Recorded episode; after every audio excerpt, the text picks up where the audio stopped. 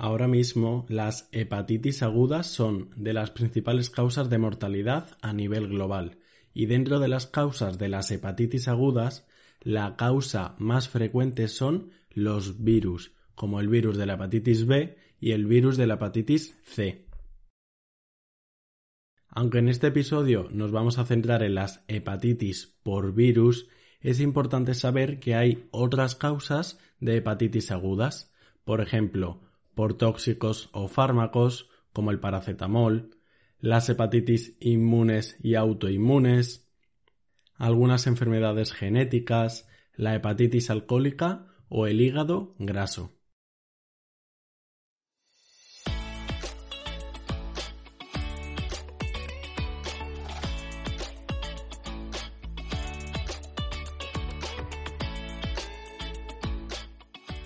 Buenos días, bienvenido a Entiende tu Salud, un podcast para aprender sobre medicina y temas sanitarios de forma sencilla.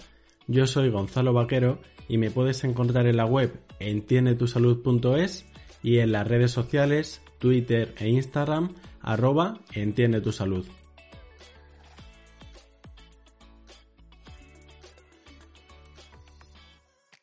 Los virus hepáticos o virus hepatotropos Simplemente se llaman así porque su diana fundamental es el hígado, pero realmente entre ellos tienen muchas diferencias. Incluso algunos tienen ADN y otros tienen ARN.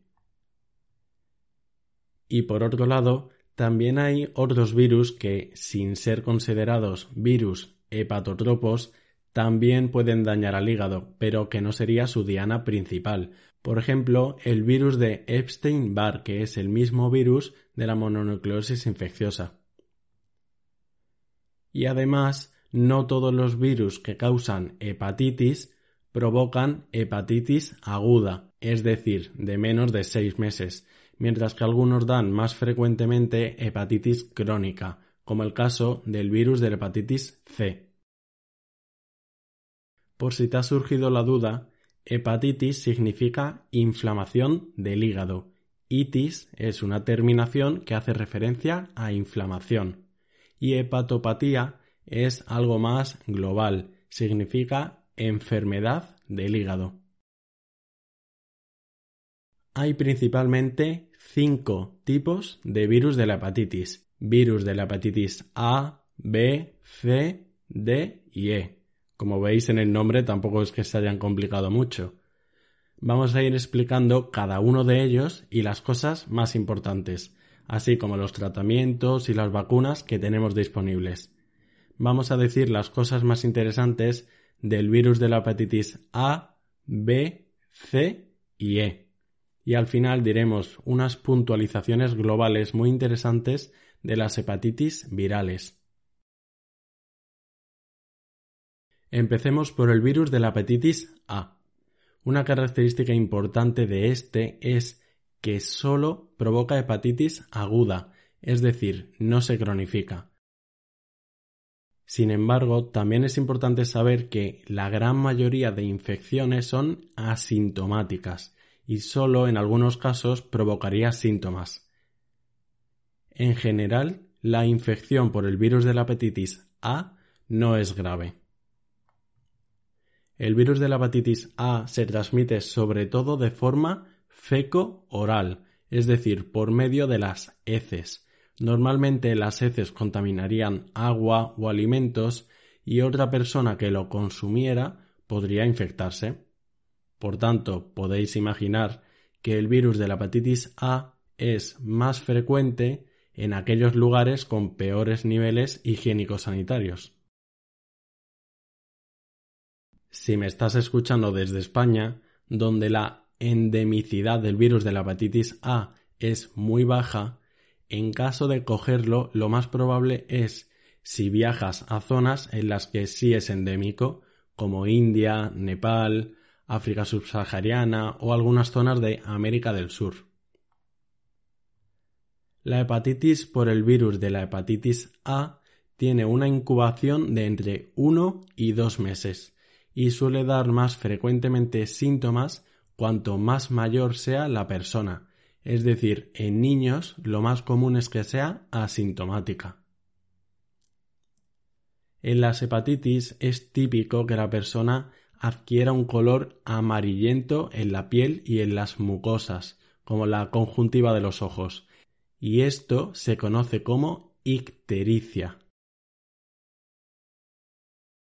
Las complicaciones de este virus son raras. Como hemos dicho, no suele ser de mucha gravedad y el tratamiento es solo sintomático, con fármacos para la fiebre o el dolor. Pero el mejor modo de prevenir este virus es mediante el alcantarillado y la potabilización de las aguas, lo cual va directamente ligado al desarrollo económico. Si viajas a una zona donde sí sea común, es muy importante que seas cuidadoso con el agua que tomes y los alimentos frescos como frutas y verduras, porque aunque el virus de la hepatitis A no suele provocar mayores problemas, sí que se ha reportado algún caso grave. Además, para prevenir la hepatitis por este virus existen vacunas, pero no se suele usar de una forma muy sistemática en la población. Pasemos al siguiente virus hepático, el virus de la hepatitis B. En los lugares más pobres, este virus se transmite sobre todo de forma materno-fetal, es decir, de madre a hijo, y en este sentido predomina en el sudeste asiático. Pero en los países donde no es endémico, se transmite sobre todo por vía sexual o sanguínea.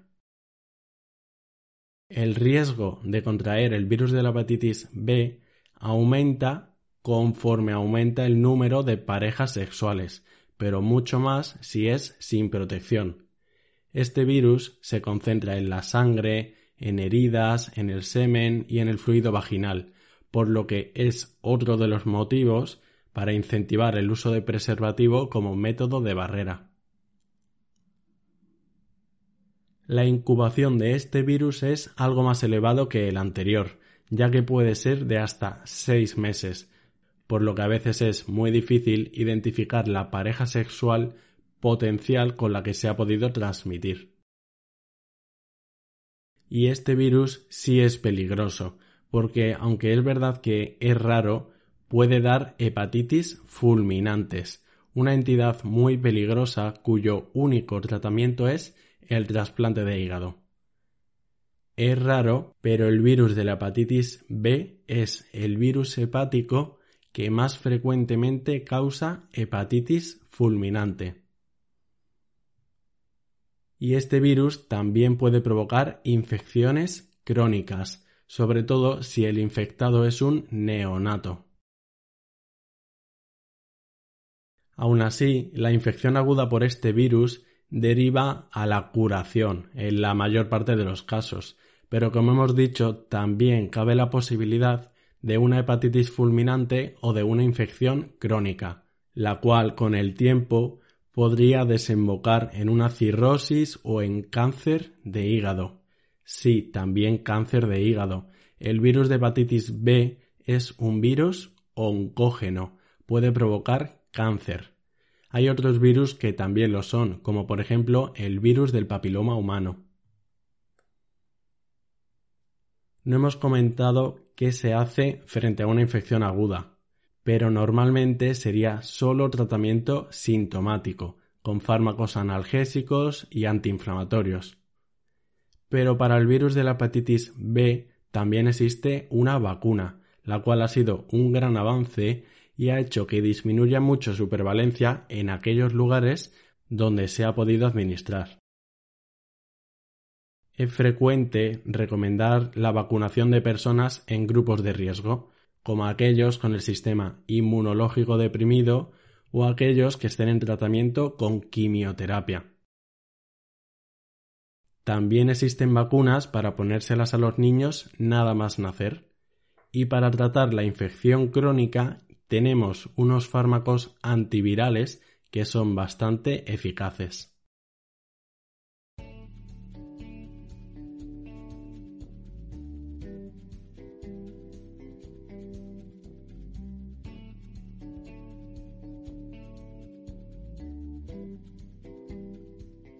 Siguiente virus hepático, el virus de la hepatitis C. El virus de la hepatitis C se transmite sobre todo por la sangre y es más raro que sea por vía sexual. El virus de la hepatitis B, el anterior, recordad que era común su transmisión sexual. Los factores de riesgo para el virus de la hepatitis C son algunos como estar en tratamiento con hemodiálisis a largo plazo, tener múltiples parejas sexuales, un parto de madre infectada y también el uso de drogas inyectables. La mayoría de contagios por el virus de la hepatitis C es a causa de agujas infectadas. Una característica del virus de la hepatitis C es que lo más frecuente es que tienda a la cronificación, pero además es raro que provoque ictericia, el amarilleo de la piel. Que este virus se cronifique tanto es muy importante porque de hecho el virus de la hepatitis C es la causa número uno de necesidad de trasplante hepático actualmente.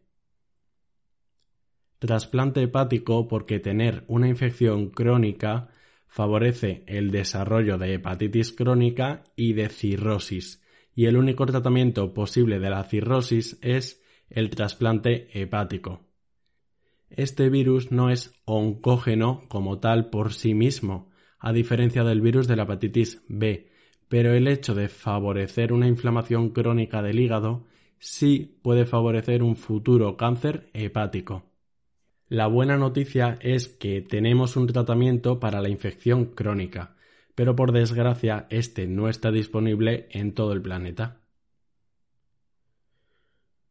Una cosa importante es que un factor esencial para la mala evolución del virus de la hepatitis C es el consumo de alcohol, por lo que esforzarse para dejar este tóxico es fundamental. Cuarto y último virus hepático importante que vamos a ver, el virus de la hepatitis E. Este es otro que se transmite sobre todo por vía feco-oral, por agua contaminada, como el virus de la hepatitis A. En países desarrollados con mejores condiciones sanitarias es bastante raro que esto ocurra y en caso de existir la infección, esta es frecuentemente por consumo de carne de cerdo poco cocinada. Esto es porque hay un serotipo de este virus, del virus de la hepatitis E, que es endémico en cerdos. De hecho, entre un 5 y un 20% de las personas europeas han tenido virus de la hepatitis E y ni siquiera se han enterado, por lo que lo más común es que este virus sea asintomático. La incubación del virus de la hepatitis E es algo más corta, como mucho de dos meses. Realmente no es un virus que implique mayor gravedad, salvo en un grupo de población específico, las embarazadas.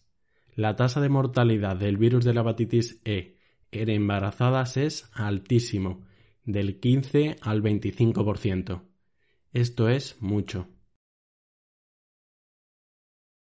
También es interesante saber que este virus es raro que se cronifique, sino que suele ser una infección aguda autorresolutiva, no habría que hacer nada más allá, y además podemos estar infectados y no enterarnos.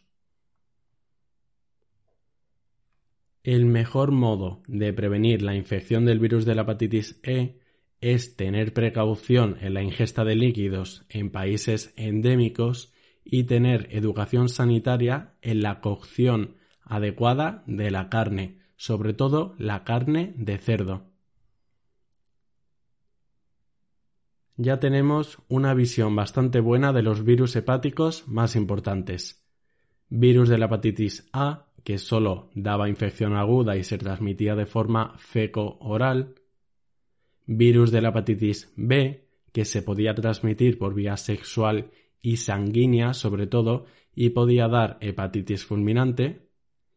Virus de la hepatitis C, que es la primera causa de trasplante hepático porque da sobre todo infecciones crónicas, y virus de la hepatitis E, que no representa mayor gravedad, salvo en las embarazadas. Vamos a intentar aunar algunos conceptos importantes. Ya habéis comprobado que las hepatitis virales pueden tener un periodo de incubación bastante variable, que puede ser de hasta varios meses. Y además, la mayor parte de ellas son asintomáticas, no provocan síntomas, al contrario de lo que normalmente podríamos pensar. Aquellos que sí llegan a dar síntomas suelen iniciar con una fase de síntomas generales, como cansancio, poco apetito, vómitos, dolor de estómago, febrícula o dolor de cabeza. Y de hecho podría parecer una gripe, hasta que aparece la ictericia días después, porque la ictericia, el amarilleo de la piel y las mucosas, sí es indicativo de un problema del hígado. Cuando el paciente presenta ictericia, también suele doler el lado derecho del abdomen, donde está el hígado, y además este puede aumentar de tamaño. Incluso algunos virus hepáticos, como el virus de la hepatitis C y virus de la hepatitis B, pueden provocar síntomas extrahepáticos, como artritis o problemas de riñón. Normalmente para el diagnóstico de estos virus se suele pedir unos datos que son las enzimas hepáticas, las cuales suelen subir ante algún problema del hígado, y se hace un análisis sanguíneo para analizar si tenemos anticuerpos frente a algún virus hepático, es decir, como antivirus de la hepatitis C o antivirus de la hepatitis B, y algún otro parámetro, pero es muy raro tener que coger una biopsia del hígado. Para el tratamiento no suele ser necesario ingresar en el hospital, salvo que hubiera algún fallo hepático, muchos vómitos, encefalopatía u otros problemas, y de hecho de forma normal tampoco hay indicación de que la persona deba quedarse en reposo, ni tampoco de una indicación de dieta en particular y al mismo tiempo tampoco suele ser necesario el aislamiento físico de la persona, salvo en casos muy puntuales. Muchas gracias por quedarte hasta el final. Espero que este episodio te haya ayudado para entender mejor las hepatitis causadas por virus. Si te ha gustado, puedes darle a seguir al canal para no perderte los siguientes y recomendárselo a tus amigos si crees que les puede interesar. Muchas gracias y nos vemos el lunes que viene.